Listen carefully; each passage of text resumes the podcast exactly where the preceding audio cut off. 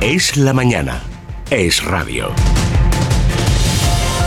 7 menos cuarto, una hora menos en Canarias. Sergio Eras, ¿qué tal? Muy buenos días. Muy buenos días. Vamos con el, con el resumen de prensa.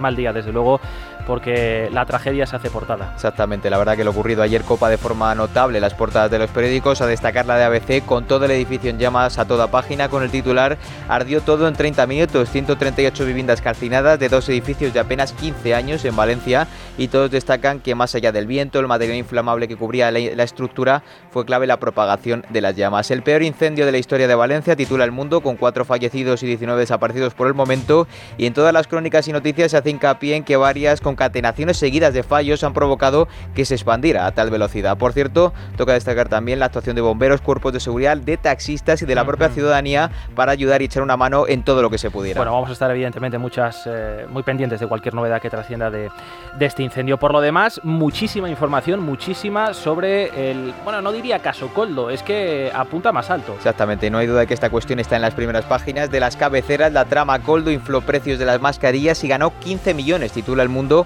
que destaca que Coldo usó la cuenta de su hija para comprar tres pisos sin hipoteca en Benidorm. Además, la empresa a la que intermediaba logró un contrato de 20 millones de euros en mascarillas a las 24 horas de que Ábalos diera la orden para comprar precisamente ese material sanitario. Estamos destacando algunas de las novedades porque Dani es un sinfín prácticamente esto. Pueden leer también en Libertad Digital. Ábalos efectuó las compras de mascarillas investigadas al margen de la ley de contratos del sector público. Voz Populi señala que anticorrupción apunta a un aumento, aumento exponencial del patrimonio del ex chofer de Ábalos tras el pelotazo de las mascarillas y desliza que pudo utilizar a terceros para camuflarlo. Claro, todo esto lleva a pensar que como alguien, como Coldo, sería capaz de montar todo este tinglado y desde luego deja estupefactos, como dijo Ábalos y como recoge hoy Federico en su columna, pensar que Sánchez acusó a Fijó de llegar al poder aupado por el caso Ayuso, el caso más investigado y con el que más veces se ha tenido que dejar claro que no hubo delito. Termina con una pregunta que todos nos podríamos hacer, pero en parte conocemos la respuesta. ¿Dónde está la Fiscalía en todo esto? Más grave aún viendo, el editorial del propio diario El Mundo hoy señala que el gobierno sí fue alertado sobre la empresa del caso Coldo cuando el ah. Tribunal de Cuentas lo hizo en 2022 reprochando a Transportes la adjudicación a una empresa sin experiencia. Precisamente en la 2 de ABC se señala que el caso salpica también a Salvadorilla, ya que el Ministerio de Sanidad homologó a la empresa, también el gobierno de Baleares lo investigó y dio carpetazo a las irregularidades y esperó a la investidura de Marga Proens el 6 de julio. Hay que decir, eh, Sergio, al hilo de la, de la columna que escribe hoy Federico en, en el mundo, qué, casualidad, ¿no?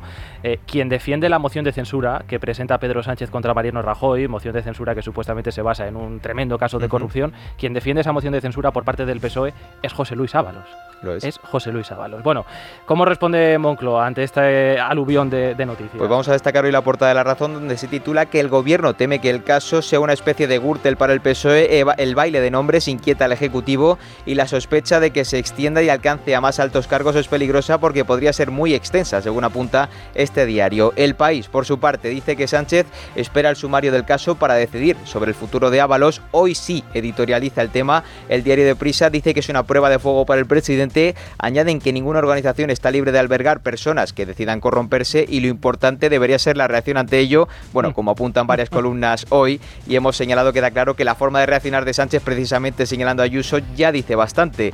En el editorial de ABC se señala que la propia reacción de Sánchez causó extrañeza, entre otras razones porque su conducta al respecto es recalcitrante y porque, en parte, pierde el control sobre el discurso que se le presupone a un jefe de gobierno y y exhibe cierto nerviosismo que la opinión pública es capaz de detectar e interpretar como una huida fallida.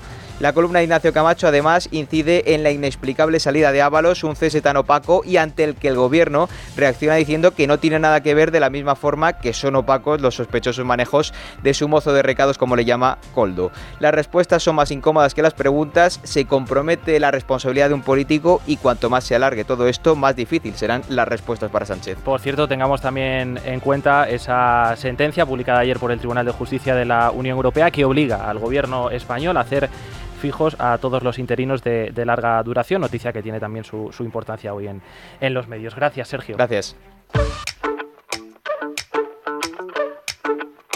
quello che hai messo nel rossetto Mi fa effetto, mi hai fatto un altro dispetto Lo fai spesso e mi chiudo in me stesso E balbetto, ma quanto sono stronzo Mi detesto, ma tu non ci resti male Che ognuno ha le sue, si vive una volta sola. Verónica Caso, buenos días. Buenos, di buenos días Dani, fíjate es que me abalanzo Porque te iba a decir que esta canción que está sonando Llevo como dos años escuchándola uh -huh. Y no sabía que es de uno de los protagonistas De los que vamos a hablar en el avance. Pero antes, recordar teléfono 648 91 92 60 Nuestros oyentes pueden dejar su opinión Y también en redes sociales Arroba es la manana de FJL Y hoy en Tertulia Política 8 y media Francisco Rosell y Tomás Cuesta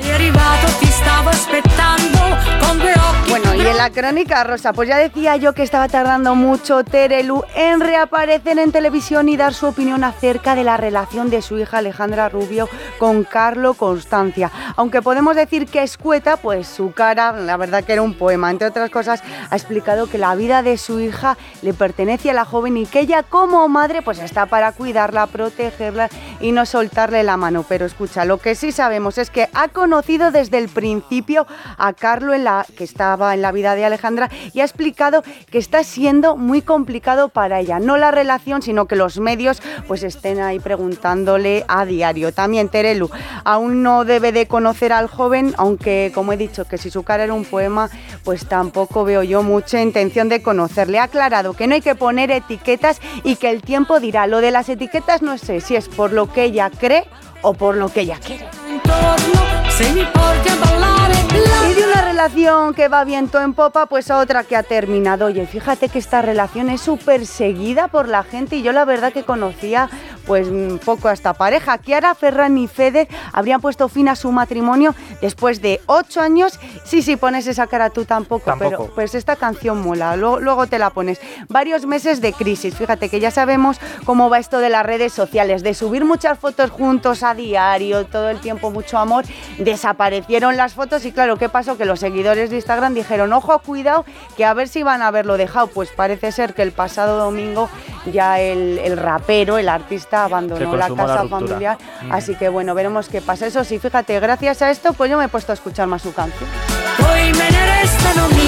Por cierto, que también este jueves conocíamos por lo que los reyes Felipe y Leticia irán al funeral de Constantino de Grecia en el castillo de Windsor. Será en martes, justo se cumple un año del fallecimiento. Hace unos días se cumplió y estará además eh, la reina Sofía y el rey emérito Juan Carlos I y allí se reencontrarán. Solo una cosa más, fíjate, eh, Gonzalo Caballero, el torero, Sí. bueno, eh, eh, que era toreaba más antes, ha hecho como Bueno, un... sigue toreando, lo que pasa es que no lo hace en plazas de, de primera categoría. Pues bueno, pero sigue toreando. Pues ha hecho un evento, un evento solidario. ¿Y quién estaba? Iba a decir evento familiar, porque es que ha estado la que era su ex suegra, la infanta Elena, porque recordemos que había estado con Victoria Federica. Sí. Han posado y fíjate, digo yo, qué bien llevarse con, una suegra. suegra. Claro, que ya es claro, difícil claro, con una suegra, pues tú imagínate, Sí, suegra. sí, sí, pues ahí han posado. Eso es casi peor que ponerse delante de un toro, sí. Sí, sí, sí. Pues he de decir que puede ser que sí. sí. No te voy a Bueno, negar yo Verónica, que no. pues dime, dime, dime. No, no, no. Ya me quedo pensando en la suegra, fíjate. Ya me voy a poner esta canción Mejor- para, para alegrarme el día. Mejor el toro, ¿no? Aunque seas tifino. Sí, sí. Bueno, venga, pues a partir de las 10 eh, estamos muy pendientes de todo esto que nos acabas de contar. Ustedes ahora se van a quedar con la información más cercana, la de su comunidad. Seguimos muy pendientes, ya digo, de cualquier novedad que trascienda de ese terrible incendio en, en Galicia. Y nosotros a las 7 en punto regresamos. E va bene così, ma poi me ne restano mille